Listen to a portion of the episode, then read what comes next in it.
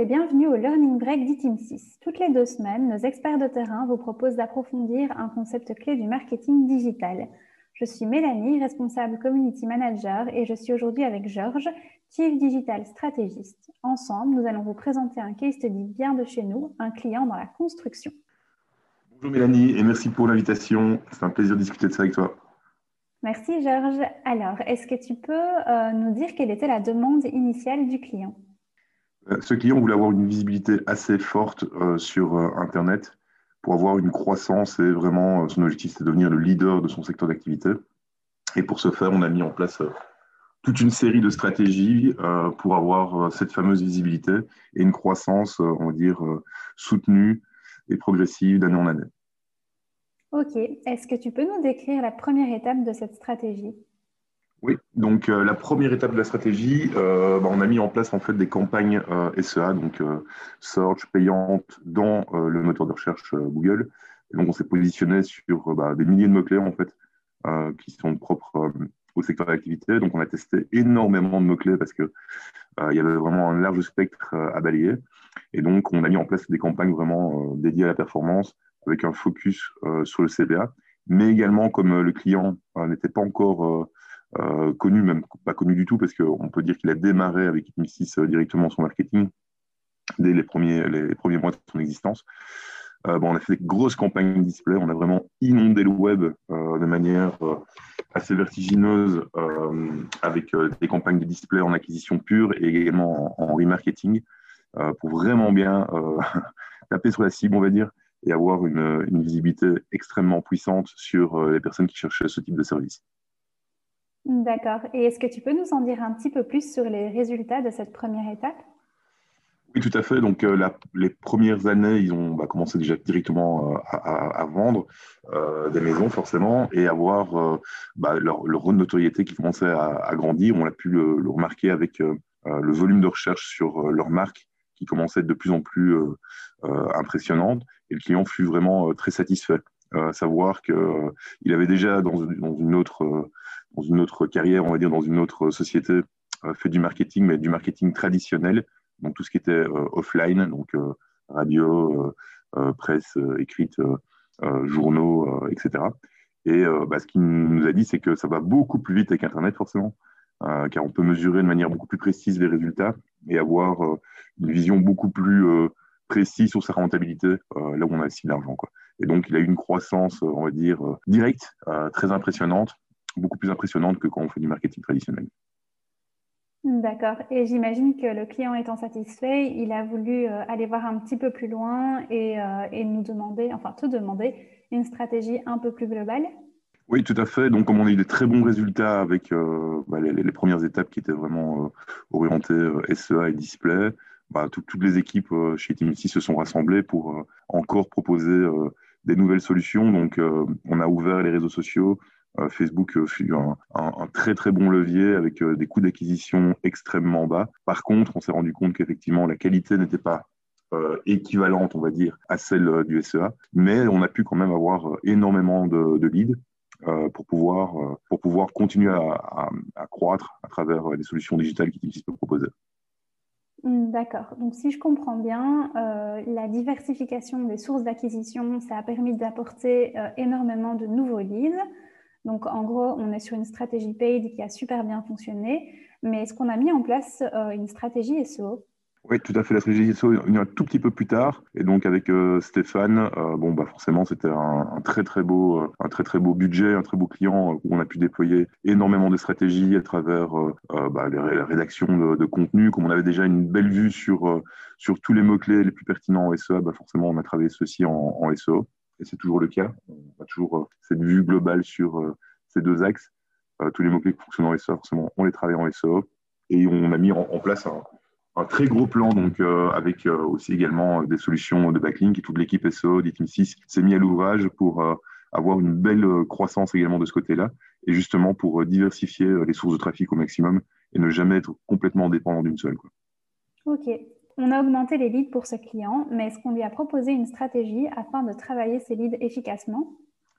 Fait. Donc, on a mis en place euh, HubSpot euh, en termes de, CRM et avec euh, toutes les solutions de marketing automation qui y sont. Donc, l'équipe marketing automation chez Team 6 a mis en place ces solutions pour pouvoir travailler le lead en profondeur, rester toujours en contact avec lui jusqu'à sa prise de décision, être constamment top of mind.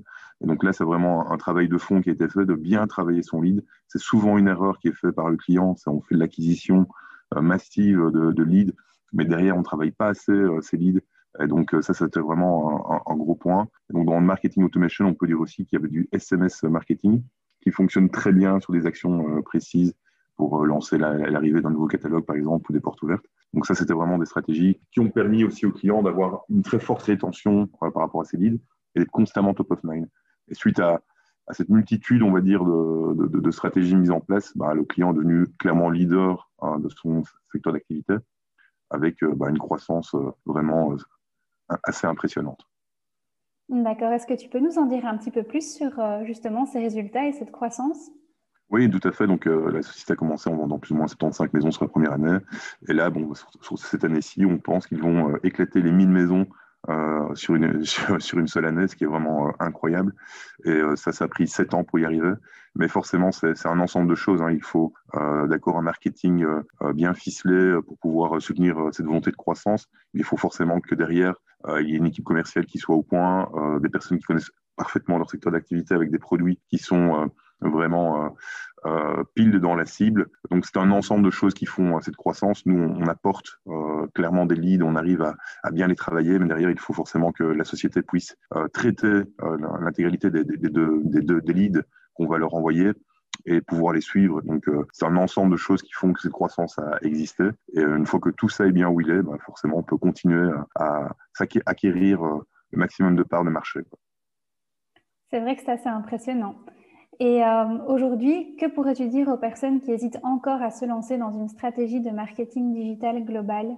Eh bien, en fait, ce qu'il faut bien être conscient, c'est ne jamais être euh, dépendant d'une source euh, de trafic. C'est souvent quelque chose que, l'on peut voir. Il y a des Google dépendances, il y a des Facebook dépendances. Euh, et ça, c'est assez mauvais parce que, voilà, on, le connaît maintenant avec la mise à jour d'iOS 14.5, avec bah, la, suppression du, du tracking, comme on a pu le connaître.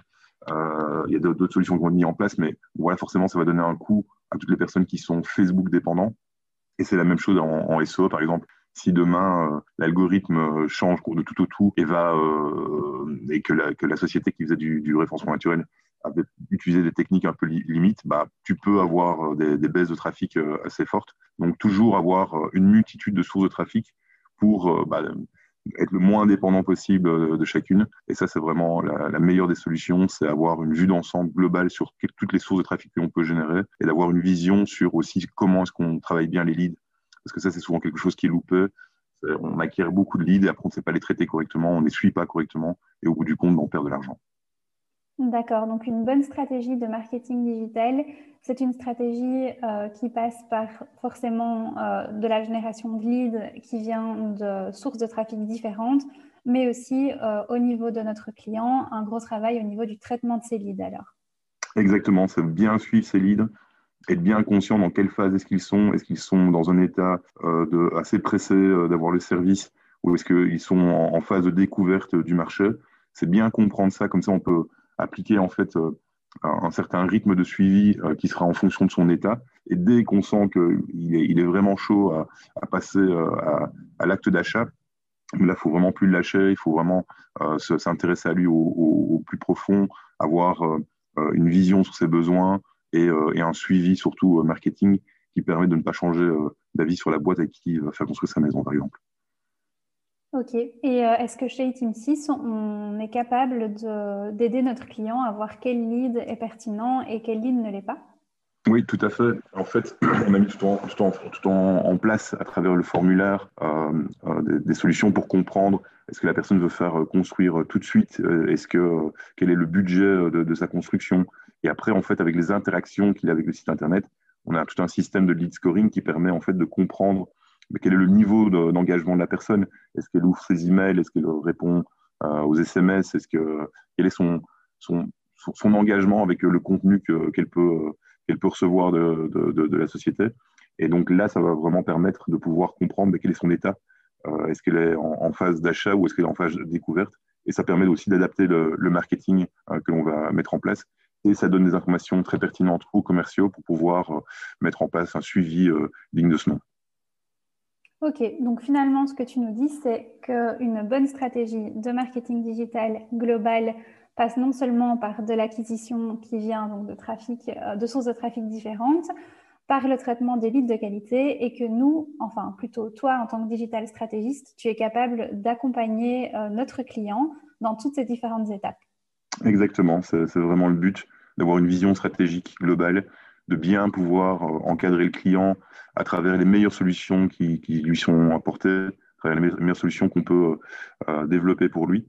Euh, et c'est justement ça, en fait, euh, tout le, tout le, toute la réflexion que nous, on essaie d'apporter, c'est euh, vraiment se concentrer sur quelles sont les meilleures stratégies pour une boîte en fonction de la verticale dans laquelle il se trouve, pour apporter le meilleur retour sur investissement à travers l'investissement marketing qu'il peut faire.